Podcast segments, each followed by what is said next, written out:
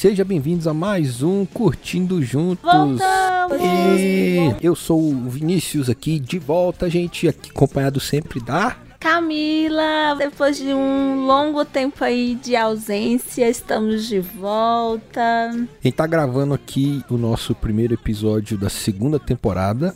Antes de assistir a série, nós vamos fazer esse iniciozinho para explicar para vocês por que, que a gente demorou tanto para voltar e por que da segunda temporada ser essa série. A gente não tinha pretensão, né, de darmos esse ato tão grande, né? E aí a gente passou essas três semanas de ato, gente. Não era o nosso plano. Nós queríamos, nós tínhamos planejado episódios para essas três semanas, porém as coisas foram dando errado, né? No finalzinho do ano a gente não conseguiu gravar, nós tínhamos um plano para fazer dois episódios bônus da primeira temporada e eles não deram certo porque as coisas se acumularam, né, no nosso projeto, outras coisinhas que a gente tá cuidando da nossa vida. E aí no meio do caminho eu peguei Covid. Aí esses episódios bônus da primeira temporada não deram certo e o primeiro episódio dessa segunda temporada era para ter acontecido na semana passada, porque a série estreou na semana retrasada, né? 13 de janeiro. Aí a gente não ia gravar naquela primeira semana, principalmente que ele saiu na quinta, né? E não ia dar tempo de assistir e gravar. Mas na outra semana era para ser o primeiro episódio, mas eu com Covid não estava em condições de encontrar com a Camila, a gente não estava se vendo e não estava em condições de editar todo o material. Então, mais uma semana perdida, mas agora nós voltamos, segunda temporada, o Pacificador. E escolhemos a nova série. Uhul. Eu não sei se você esperava que a segunda temporada fosse a segunda temporada. Radical, né? Nós mudamos. é um estilo completamente diferente. é, da água pro vinho agora. Primeira temporada a gente discutia muito por que era um mistério policial, a gente ficava, oh, será que é isso, é aquilo, a gente ficava teorizando. Essa segunda temporada eu acho que a gente vai ter muito a falar, primeiro porque o Pacificador tem episódios maiores, e porque é uma série bem malucona, né? Escrita por James Gunn. Ela vai ter oito episódios. É a primeira série da DC, do universo da DC no cinema, porque até então as séries da DC eram Arrow, Flash, nenhum deles estava no mesmo universo dos filmes da, da DC. É um spin-off do filme do Esquadrão Suicida. E o último Esquadrão Suicida que foi dirigido, né? Dirigido e escrito pelo James Gunn. Que vai, que também escreveu e dirigiu, se eu não me engano, cinco episódios do Pacificador. Então, a gente pode esperar que vai ter muita cena de ação violência. Ele é um anti-herói, né? Eu li assim algumas críticas sobre a série o que o pessoal tava escrevendo, tava achando, e realmente é isso, muita cena de violência, de luta. Então, acho que a gente vai ter bons tópicos para discutir. E eu acho que vai explorar também, quem assistiu o filme, a questão da relação dele com o pai. Sim. Porque ele comenta isso numa cena do filme, né, do Esquadrão Suicida. O pai dele criou ele para ser um assassino perfeito, não é isso? E agora, isso eu acho que vai ser mais bem explorado, sabe? Essa relação pai e filho. No filme, do meio pro final, ele acredita que tá fazendo bem e trai o, o grupo do Esquadrão Suicida? É, tem até uma frase que o próprio James, para resumir quem ele era, ele fala, né? Paz é o um negócio que eu amo de verdade. Se eu tiver que matar homem, mulher e criança para isso, tranquilo. Ele é provavelmente um vilão dos quadrinhos da DC, tipo os time Z, que ninguém nunca ouviu falar. Gosto muito do John Cena. Ele era um lutador de luta livre, né? O WWE. John Cena é quem vai interpretar ele, né? O Christoph Smith, que é o nome do personagem do Pacificador. Eu não conhecia nada sobre ele, esse personagem. Fui apresentada a no ele filme. no filme. 100% novidade para mim, não tenho a menor ideia como é que vai ser. Mas eu gosto muito do James Gunn, propus para Camila. Eu gostei dele no filme. Não conheço o trabalho do ator, do John. Pesquisei aqui assim a trajetória dele, assisti nada. Uhum. Tirando o filme, né, do Esquadrão, o resto tipo que ele fez, nunca vi nada. E como eu gosto muito de anti-heróis, numa das críticas assim de pesquisas que eu fiz, alguém sugeriu que ele é meio que o Capitão América com mistura de justiceiro. E eu gosto da série do Justiceiro, gosto do personagem do Justiceiro. Eu imaginei ele também muito parecido assim com o Deadpool. Que é anti-herói, justiceiro e meio que comédia, sabe? Nesse nível de anarquia que o James Gunn faz. É, eu sei assim, que ele não tem os poderes do Deadpool, né? Porque ele é meio que Batman, vamos dizer assim. Ele não tem poderes, ele né? Tem ele é só muito hábil em matar pessoas. Isso, tem recurso e acesso a armamento militar. E ele é psicótico, né? Isso, é. Meio Batman, né? O Batman é meio psicótico também. Justiça é. a qualquer custo. Eu sempre falo para as pessoas, gente, Batman é o cara rico que sai de noite para dar porrada em gente pobre. Agora que eu já soltei a polêmica desse episódio. é, eu falei que ele é meio um Batman muito mesmo. com dinheiro, com recurso. É, o pacificador não necessariamente tem dinheiro, né? Ele tem armamento né?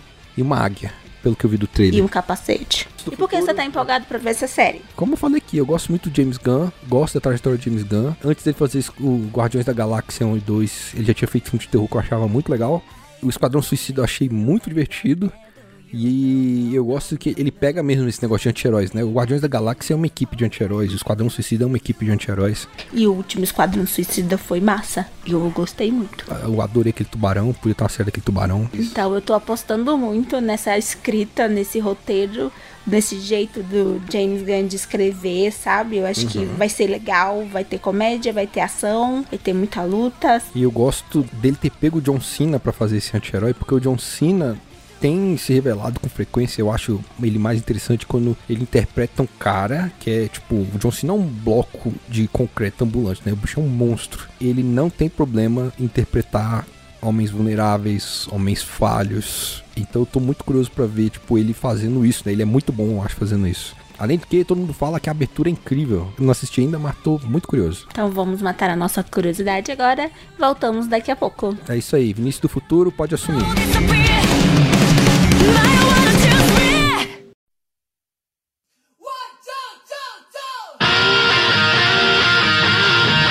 Muito obrigado, Vinícius do passado, e muito olá para você que tá curtindo junto ter uma águia de estimação que é mais carinhosa com você do que o nosso gato.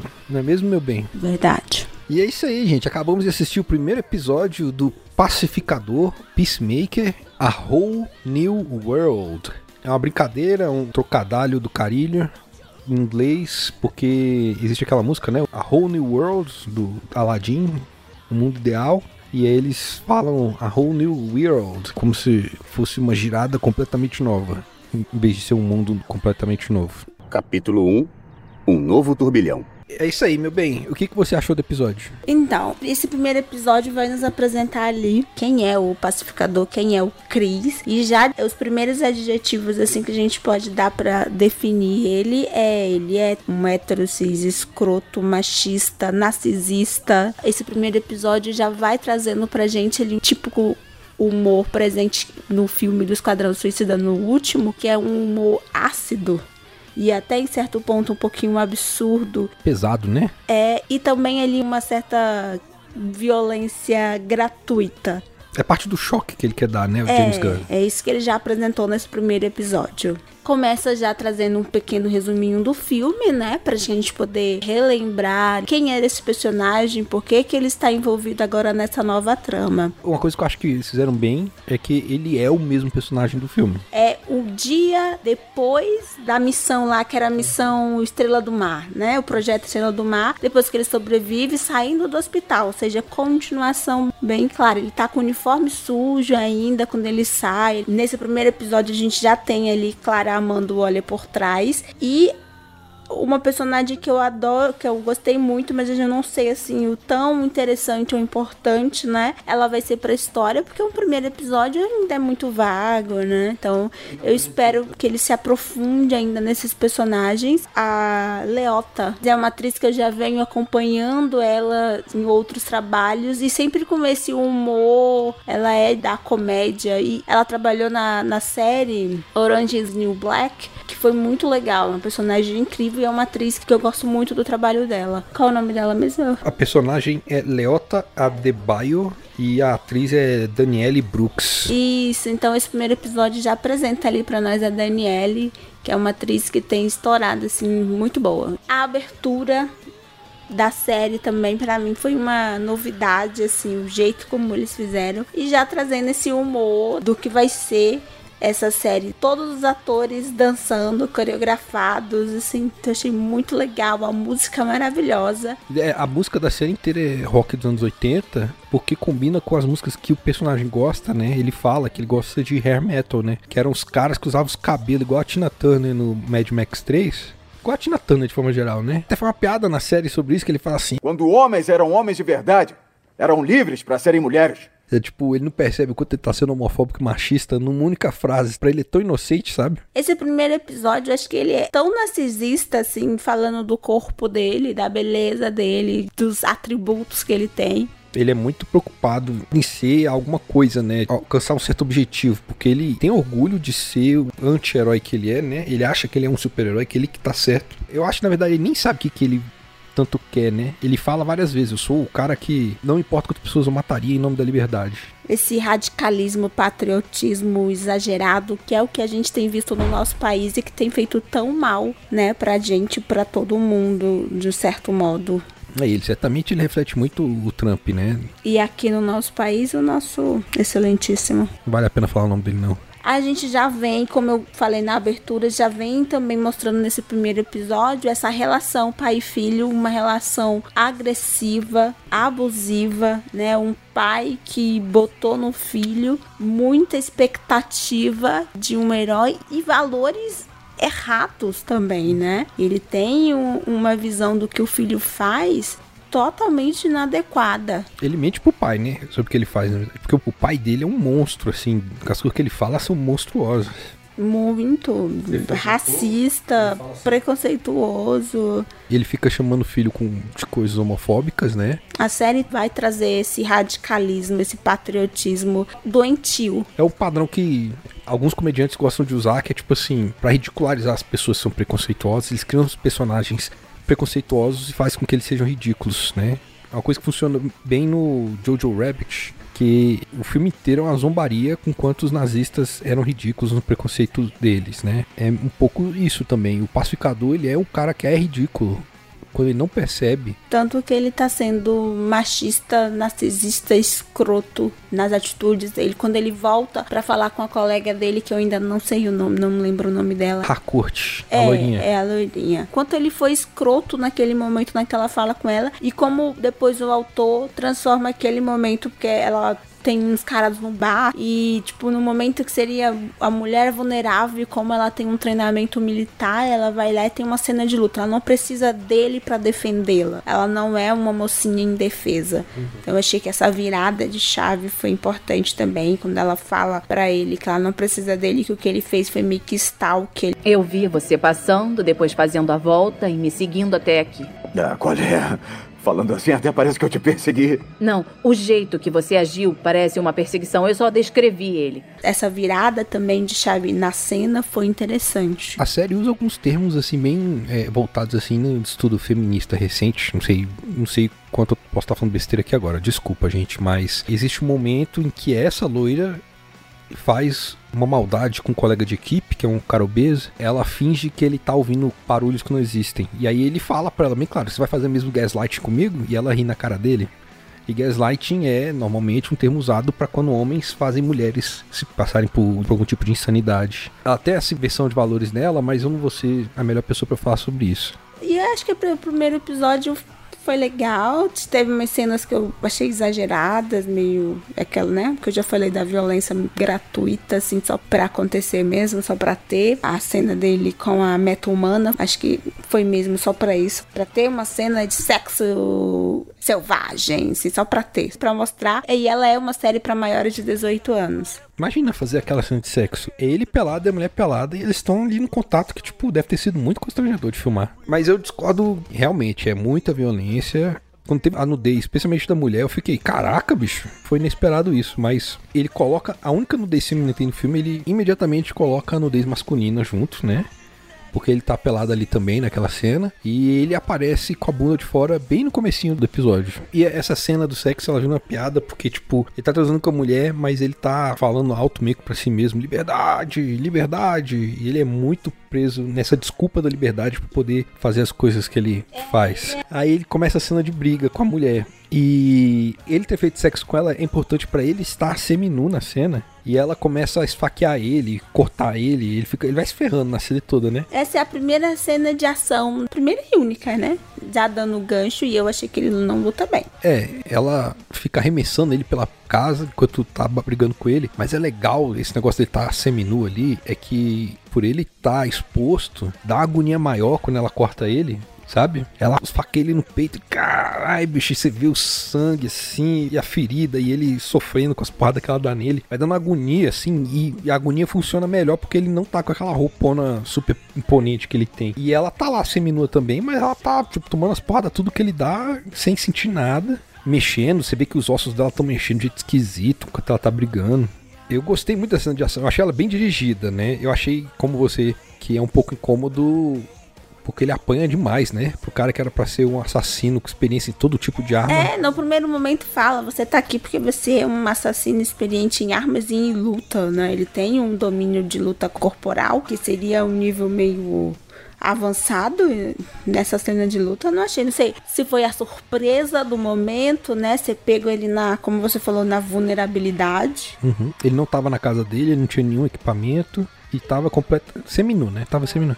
Tava de cueca e o cara, realmente, ele é narcisista, mas o cara é um, como o Vinícius falou no começo, um bloco, gente. O cara é grande. O cara é grande, é huge, assim. É. Até ter pra Camila. Camila amor, você acha ele bonito, esse cara? O homem é muito grande. Ele o, é muito grande. O John Cena é muito grande. Nessa cena você vê esse, ele, cara, é muito músculo. E a cena fica engraçada, porque antes dela atacá-lo, ele tá dançando. Ele encontra um disco lá na casa dela e bota na vitrolinha e tal. E ele começa a dançar lá, porque ele tá feliz. Terminou a noite, né? No princípio, entre aspas, terminei a noite com uma gatinha. E ele começa lá a dançar um dos discos que ele adora, uma das músicas favoritas dele. E é engraçada a cena que ele tá lá dançando, fazendo lá um cover bem legal e de repente ele é atacado. que termina a graça da cena e vai pra ação. É engraçado que ele tá procurando tipo alguma coisa pra ele fingir que é o um microfone e ele pega o vibrador.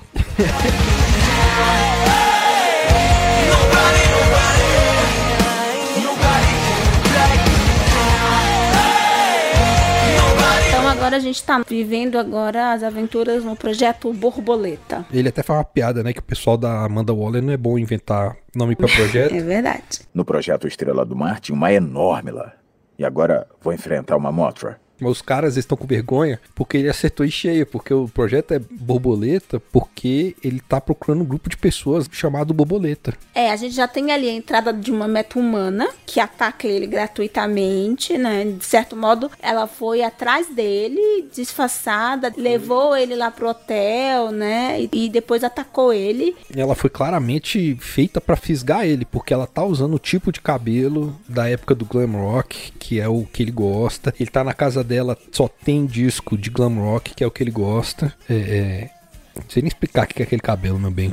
É, meu cabelo de Tina Turner tipo, mesmo, né? tem, tem, duas cores, é todo espetado. É mullet, não é mullet? Não, né? é o quase mullet. É, ele é tem o formato de mullet, mas ele é... Bem dos anos 90, 80? É, começo dos 90, final dos 80. É. Tem a questão do narcisismo, né? Do foco que ele é uma pessoa que tem um foco muito grande no corpo dele. Então mostra a bunda, tem momento que ele fala da questão da massa muscular dele, preocupada com esse físico, preocupado com esse corpo. Tem momento que ele pede para a médica no raio-x. Dá para aumentar o contraste do raio-x para mostrar a definição dos meus músculos.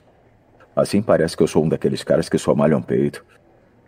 Eu gasto tempo em outros músculos e parece que foi tempo perdido. Então tem muito isso que é justamente o que você falou, né? Esse humor no sentido de mostrar o tanto que isso é absurdo. Ele é um anti-herói meio idiota. Ele é ignorante, né? E ele é, é ignorante o quanto ele é ignorante. Ignorante no termo da burrice, né? Ignorante no termo de não ter conhecimento sobre as falas, a propriedade sobre o que ele fala, sobre o que ele afirma, hum. né? Essa falta de conhecimento para as atitudes dele. E uma coisa que eu percebi assim, eu acho que vai ser essa série de verdade, né? Ele tem uma leveza dentro dele, né? Aquele negócio que eu falei, o John Cena interpreta muito personagem assim, que é esses caras monstros, mas eles são muito vulneráveis. E esse é um cara que dá para ver muita vulnerabilidade emocional nele, né? Ele tem essa dor do pai, dá para ver que ele é um cara muito solitário. É, na saída do hospital, pra onde ir. Ele tem uma águia, a gente falou que ele tem uma águia, é, gente. É, a águia é incrível, né? Eu adorei a águia dele. Não, ele não tem um gato, ele não tem um ratinho, ele tem uma águia como animal de estimação. uma águia muito bem feita, que ela é 100% computação gráfica e não dá dá pra perceber se não fosse o fato de que ela tá fazendo coisa que a águia não faz. ela dá um abraço nele. Aí tem um, alguns momentos que, tipo assim, você vê que ele não tá olhando para nada, ele tá olhando pro ar vazio. E é só assim que você sabe que é uma águia computação gráfica. Ela é muito bem feita. E a gente até falou na abertura que ele, além do uniforme bizarrinho dele, ele tem o capacete. Nesse primeiro episódio, a gente já tem a cena em que ele destrói a meta humana com esse capacete que é o pai dele que, que fabrica. É um capacete que tinha lá um poder cabuloso, não sei o que, sônico. Destruiu um raio assim ao redor lá quando o capacete Quebra emitiu a onda. Muito legal o capacete dele.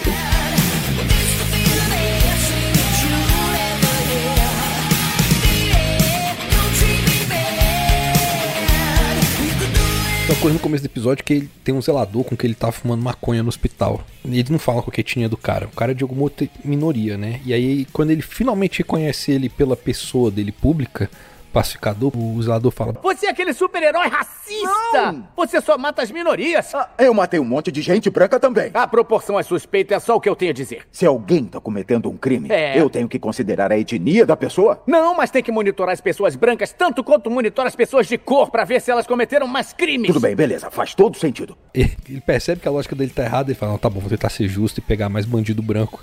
Apesar de ser absurdo o que ele tá falando, os dois estão falando coisas absurdas, né? A gente já tem uma demonstração de que ele não quer ser como o pai dele. Ele tá tentando mudar os conceitos, mas ele também não quer se afastar da figura do pai, que exige dele certas atitudes. Eu acho que fechou bem o primeiro episódio, já pegou esse gancho com essa meta humana. E só pra lembrar pra vocês que vão começar a assistir ou que já estão assistindo, o episódio tem uma cena pós-crédito É, bem rapidinho. que dá uma piada rapidinha, né? Sobre a escolha dos capacetes. E como o pai dele pega pesado com algumas coisas. Ele tem um mistériozinho, não tava esperando um mistériozinho, que é a filha da Amanda Waller sabe de alguma coisa que todo o resto da equipe não sabe. A Amanda sempre dá uma missão, mas essa missão nunca tá clara e nunca é o que ela diz que é, é sempre outra coisa. Tem o projeto pra mandá-los pra missão, mas por trás da missão tem algo que só a Amanda sabe dessa vez. É a personagem da Eliota que tá fazendo essa ligação que tá lá pra ser os olhos e ouvidos da Amanda.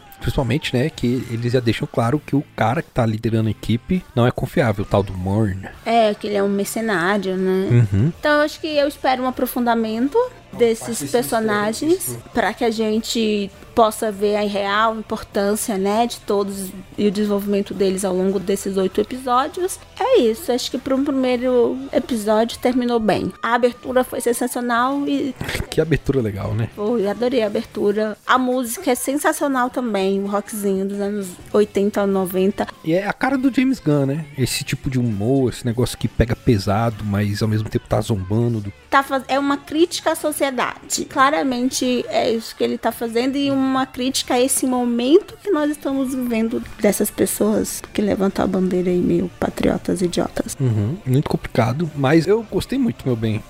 É, eu ainda gostei entre aspas, assim, porque eu É o que eu te falei, né? Parece que não começou ainda. É, a gente sempre se choca quando tem algumas cenas assim, mas são importantes para fazer a crítica, construir essa crítica, esse momento, é, e a gente poder justamente, como eu falei, eu acreditava que a gente teria muitos pontos realmente para discutir ao longo do episódio, e a gente teve muitos pontos, né? Ele levantou muitas pautas ali, muitos assuntos que são importantes que a gente precisa discutir e que acho que a gente vai conseguir destrinchar esses pontos ao longo dos episódios. É isso aí. Eu espero que vocês tenham gostado mais do que eu. É, é, espero que você tenha gostado tanto quanto eu. Um pouquinho mais a Camila, pelo menos. Que a Camila não animou ainda com a série. É, eu ainda não animei, assim. Mas vamos lá, né? Vamos para o segundo episódio. Espero que vocês estejam todos bem. Fiquem bem, se cuidem, usem máscara. Os tempos estão difíceis, mas a gente mantém unido mesmo na distância. E vocês são todos lindos. E tome a segunda, terceira dose da vacina. Cheiro! Beijo, gente. Tchau, tchau! there smoking all my cigarettes at the table